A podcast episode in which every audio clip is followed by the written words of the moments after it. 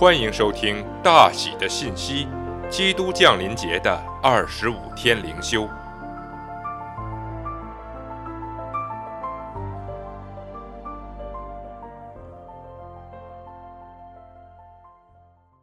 第七天，三博士的弥赛亚。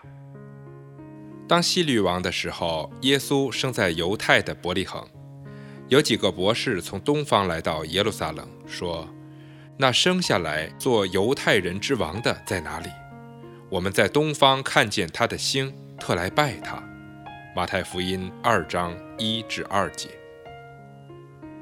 和路加不同的是，马太并没有告诉我们有关牧羊人到马厩朝见耶稣的事。他的注意力集中在从东方来敬拜耶稣的外国人身上。所以，马太在他的福音书里，从开始到结束，都把耶稣描写为普世万国的弥赛亚，而不仅是犹太人的弥赛亚。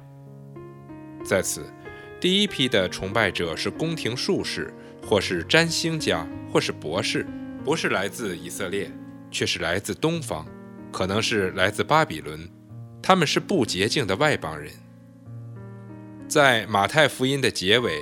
耶稣最后所说的话是：“天上地下所有的权柄都赐给我了，所以你们要去，使万民做我的门徒。”这不仅为我们这些外邦人开了门，让我们在弥赛亚里有喜乐，而且更证明了他就是弥赛亚。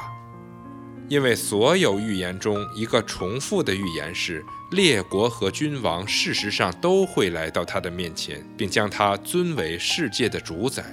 譬如以赛亚书六十章三节说：“万国要来救你的光，君王要来救你发现的光辉。”所以，马太为耶稣的弥赛亚身份加添了证据，并显明他就是弥赛亚君王和应许的成就者。